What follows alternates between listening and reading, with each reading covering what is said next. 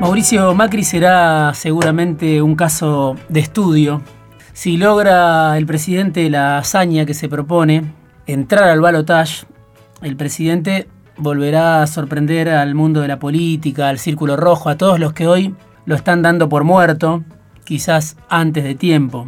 Pero si no lo logra, Macri también será un caso de estudio, después de haber llegado al poder desde una alianza que incluía un partido municipal como el PRO y al radicalismo, sin una identidad prestada como fue en su momento el menemismo, Macri será un caso de estudio para tratar de descifrar cómo es posible dilapidar en tiempo récord un capital político inigualable que contó con el apoyo militante de la administración Trump, de Estados Unidos, del sistema financiero, de los mercados, de todo el empresariado argentino, los grandes medios de comunicación, y la mayor parte de la población incluso, confiando otra vez en las ideas fuerzas del liberalismo argentino, económico. Pareciera que no queda nada a una semana de las elecciones casi, pareciera que de esa fortaleza envidiable que supo construirse alrededor de Macri, hoy no queda nada.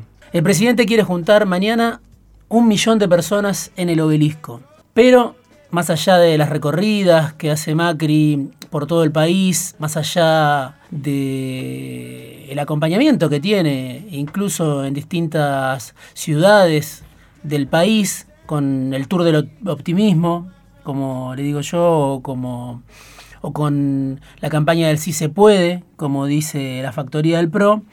Más allá de eso, que se ve un Macri rodeado de gente en su despedida, hoy el presidente está cada vez más solo, o está mucho más solo que hace unos meses. Es la distancia entre su deseo y la realidad. Por empezar, dentro de la propia alianza Cambiemos, la mitad del gobierno, la mitad de la alianza, la mitad de la coalición oficialista hoy está en otra cosa. Vidal, Larreta, Monzó, Lustó, Frigerio, Santilli, toda una camada de dirigentes que acompañaron a Macri y a Marcos Peña en silencio, muchas veces apoyando, muchas veces sin decir lo que pensaban y muchas veces perdiendo las discusiones internas dentro del gobierno, toda esa camada de dirigentes hoy está pensando en la realidad, mientras lo vemos a Macri con el tour del optimismo, ellos están pensando en cómo liberarse de Macri.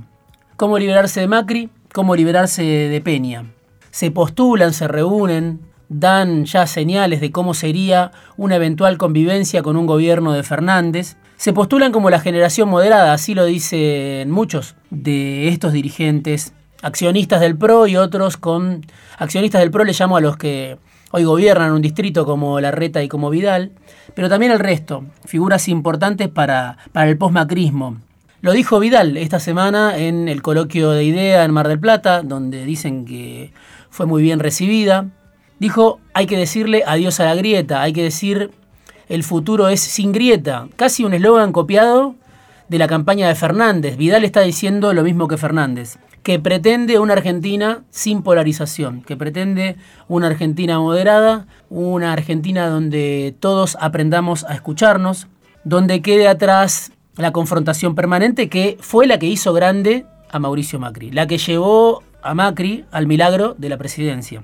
No solo le están dando la espalda al presidente sus aliados internos, estos dirigentes más, muchos del radicalismo, podemos sumar a Alfredo Cornejo, Ernesto Sanz, que está exiliado en San Rafael.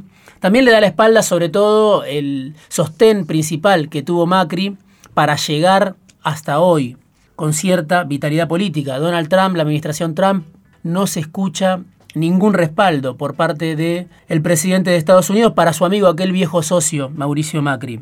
Y si Trump no presiona, y si Trump no se expresa, y si Trump no inclina la balanza, tampoco el fondo está dispuesto a seguir bancando al inviable Macri en la Argentina. El Fondo Monetario Internacional se olvidó del amor que sentía por Mauricio Macri, quedaron muy atrás las fotos embelesadas que mostraban a Cristín Lagarde con el presidente argentino. Cayó en el fuego de la batalla el soldado Nicolás Dujovne y solo queda como sobreviviente huérfano Guido Sanleris. Queda muy poco de ese esquema exitoso que pensó el presidente Macri en su momento. No solo el fondo no entrega el desembolso para Mauricio Macri, la última dosis para el paciente Macri, como me gusta decirle, sino que todos los pronósticos del Fondo Monetario Internacional, que ayer eran optimistas, que decían vamos bien, que felicitaban al presidente, que nos daban una palmada en la espalda, en la espalda, ahora todos esos pronósticos son negativos. La recesión, según el fondo, que se anunciaba en 1,3% para este año 2019, no será de 1,3%, será de 3,1%, tres veces más casi. Más profunda la caída en la actividad económica, más profunda la crisis, más profunda la parálisis en la economía argentina. La inflación, que el columnista Nicolás Dujovne había dibujado en 23% para todo 2019, hoy está en 37,7% en nueve meses, según el INDEC. 53,3% en los últimos 12 meses, pero aparte dice el fondo, este año la inflación cierra en 57%. Más del doble de lo que había dibujado el columnista Dujovne. ¿Qué será de la vida de Nicolás Dujovne? No sabemos. Y además las consultoras del mercado están planteando para los meses que vienen seis meses más de inflación entre 3 y 4%. Es decir, no hubo un pico en este mes de septiembre después de las PASO, sino que la inflación núcleo, que tanto le importaba al gobierno de Cambiemos, es más alta incluso que el 5,8 que dio a conocer el INDEC para septiembre. 6,4, que indica la inflación núcleo que vienen más meses de inflación, que no hay desaceleración de los precios. Lo que hay es aumentos, lo mismo que puede corroborar cualquier argentino, cualquier argentina que se asoma por un supermercado o que sale a la calle, cosa que muchas veces la dirigencia política, los funcionarios de gobierno de turno no hacen, no les toca pagar de su bolsillo. A esta administración como a otras también. La inflación, lo que el presidente decía, es la demostración de tu incapacidad para gobernar. Mirta, le decía Mauricio Macri a la diva de los almuerzos. Bueno, ¿qué sería de otro gobierno con este índice de inflación? Es una pregunta para hacerse. 37,7% en nueve meses. ¿Qué sería incluso del kirchnerismo, que llegó muy alta el índice de inflación, que medía mal la inflación? Bueno, el mérito de Macri es medir bien la altísima inflación que tiene, mucho más alta que la del kirchnerismo. Quedará la incapacidad del presidente para gobernar como parte de las promesas incumplidas de Cambiemos, junto con la pobreza cero, que hoy está en 35%, pero que según la UCA va a ser pobreza 40, 40% de pobres en la Argentina cuando se vaya Macri quedará entre las promesas incumplidas también con la unidad de los argentinos, que no se logró, salvo la de una parte importante que se unió contra Macri, para decirle a Macri que se vaya, por lo menos se lo dijeron el 11 de agosto, hay que ver si en una semana confirman ese mensaje. Y quedará también, como herencia envenenada del gobierno de Cambiemos, la monumental deuda en dólares que acumuló el presidente Macri y sus funcionarios del gabinete económico. 127 mil millones de dólares para pagar en los próximos cuatro años, deja el presidente Macri, según los números de la consultora Quantum de Daniel Marx, un ex funcionario del radicalismo, insospechado de golpista, insospechado de peronista, insospechado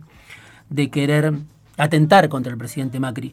31 mil millones de dólares hay que pagar además en intereses en los próximos cuatro años. Es decir, que la salida uruguaya que dibuja Fernández tampoco sirve porque de dónde van a salir, aunque se posterguen los vencimientos de capital, de dónde van a salir los 31 mil millones de dólares que hay que pagar en intereses nada más de la deuda en los próximos cuatro años. Tal vez Macri eh, no vuelva más al poder, tal vez quede arrumbado en un costado de la política, tal vez se dedique a otra cosa, no lo sabemos, si es que no logra la hazaña del balotaje, tal vez no logre Macri juntar un millón de personas mañana en el obelisco, como se propone el oficialismo, pero deja una pregunta, una pregunta del millón.